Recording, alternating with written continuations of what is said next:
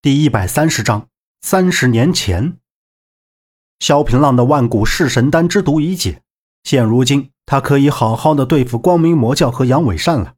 但杨浩接下来的话让萧平浪大吃一惊。杨浩由于替萧平浪解毒大耗功力，如今的武功修为已经不足三成。万古弑神丹毕竟是红衣魔女的独门毒药，纵然杨浩武功天下第一。但是用内力逼毒也是极为损耗功力的。杨浩的面色惨白道：“我要你答应我，绝对不能伤害红衣魔女一分一毫。”萧平浪很是诧异，甚至有些震撼道：“这这是为何？他接连杀害元武大师和黄甫通以及四大掌门，如果我不杀他，我不能向盟内的兄弟们交代。”杨浩示意萧平浪别这么激动，他慢悠悠的道：“这天下只有我能杀他，旁人是没有这个资格的。倘若你要杀他，师傅我就先废了你。”萧平浪满脸的不解，带着巨大的疑问，他索性不理杨浩，将头转过一旁去。杨浩以仙人之姿态抿了一口茶，眼神之中仿佛回忆起了往事，眼眶。竟也慢慢湿润。红衣魔女原为苏婉，乃是三十年前苏龙的独女，亦是我心爱的女子。杨浩悠悠开口，苦涩一笑。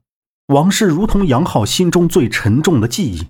杨浩眼睛向西山望去，落幕的余晖折射在杨浩的眼珠里，泛着金色的光霞。原来。红衣魔女和杨浩在三十年前是一对恋人。当时的红衣魔女名叫苏婉，乃是苏龙的独女。苏龙当时是风云榜排名五十的高手，也是当时的大侠。杨浩从千龙剑圣莫千雪手下出师的时候，曾经历经磨难，惹上了不少江湖麻烦。苏龙伸出援手救了他，将他留在府中，所以他和苏婉渐生情愫，发展成恋人。萧平浪问：“我曾经听红衣魔女说过，你与她有杀父之仇。三十年前，你带领五大剑派围攻清水崖，至此拉开了五大剑派与光明魔教的恩怨。”杨浩点了点头，道：“苏龙曾经是万人敬仰的大侠，可惜宋金开战，战火连天，靖康之役，金国破开封，掳走王公大臣。”皇妃公主遭受凌辱，大宋蒙上了百年耻辱。靖康之役中，苏龙投敌叛国，引金军入城，竟然还受了金人的册封。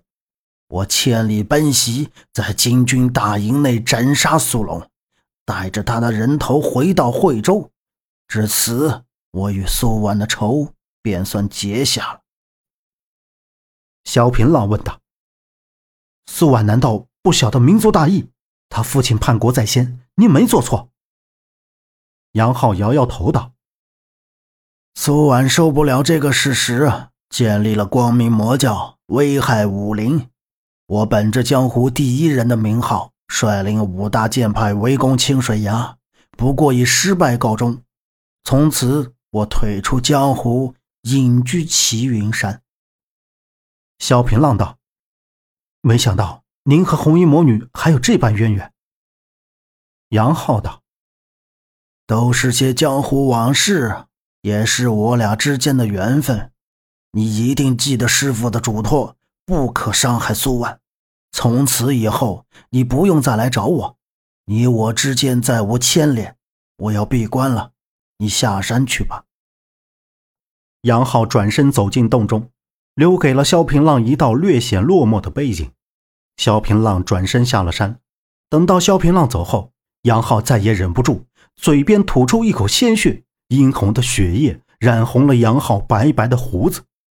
杨浩扶着洞壁走到蒲团上坐了下来，他封了自己的穴道，赶紧运功打坐，进入了化境，从此闭了关。萧平浪下了齐云山，驾上快马赶回燕山。次日拂晓，天蒙蒙亮，东边耀耀红斑，太阳还未升起，萧平浪已经赶回了燕山。萧平浪发现南宫子月不在山上，他问马阳：“南宫子月是否回来？”马阳摇摇头。萧平浪的心里咯噔一下，他预感到大事不妙，刚想走，便被虚无空喊住。虚无空看见萧平浪一脸焦急，问道：“发生了什么事？”萧平浪道：“我让子月先回燕山，可是马阳告诉我，子月从来没有回来过，我怕他出事。”虚无空道：“南宫子月武功高强，不会出什么事。倒是你，身为盟主，不留在盟内，满江湖跑，算什么回事？”萧平浪道。师傅，盟内有您坐镇，我放心。只是子月刚刚流产，我现在又是朝廷通缉犯，实在不宜留在盟内逗留。你放心，待我洗脱冤屈，我一定会回来的。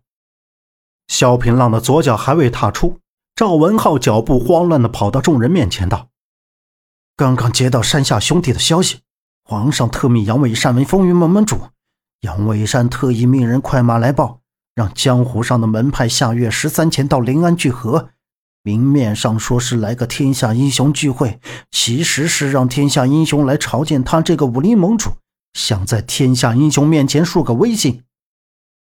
萧平浪道：“天下英雄聚会，我倒来了兴趣。好，就在天下英雄会，我要会会这天下英雄，到时候看看谁才是武林盟主。”虚无空道：“杨伟山现在皇命加身。”是朝廷御赐武林盟主，你如何夺他武林盟主？萧平浪道：“下月十三就知道了，我得赶快去找紫月。”萧平浪辞别众人，赶快下了山。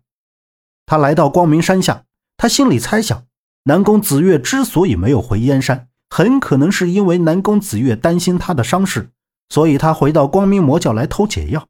只是这么长的时间渺无音信。这就说明南宫子月已经被红衣魔女软禁起来。萧平浪一路杀到山上，只要是拦他的魔教教徒，纷纷死在地上。萧平浪一直从山脚杀到清水崖。萧平浪心头只有一个念头：谁拦我，谁就得死。红衣魔女正在灵殿练功，柳残阳进来禀告，说是萧平浪硬闯清水崖，已经被张建英带人团团围住，听候教女安排。红衣魔女道：“来的真快，你们先去，我会会会他的。”萧平浪被一众魔教徒围着，张建英也带着人马围了上来。张建英道：“萧平浪，你两次闯上清水崖，果真是好本事。可我张建英也不是吃素的，既然来了，就将性命留下吧。”萧平浪甩了甩剑，嘲笑道：“呵呵。”你不是我的对手，你让红衣滚出来！张建英气得牙痒痒，他骂道：“好一个狂妄自大的家伙，吃我一掌！”本集播讲完毕，感谢您的收听，欢迎您订阅，下次不迷路哦。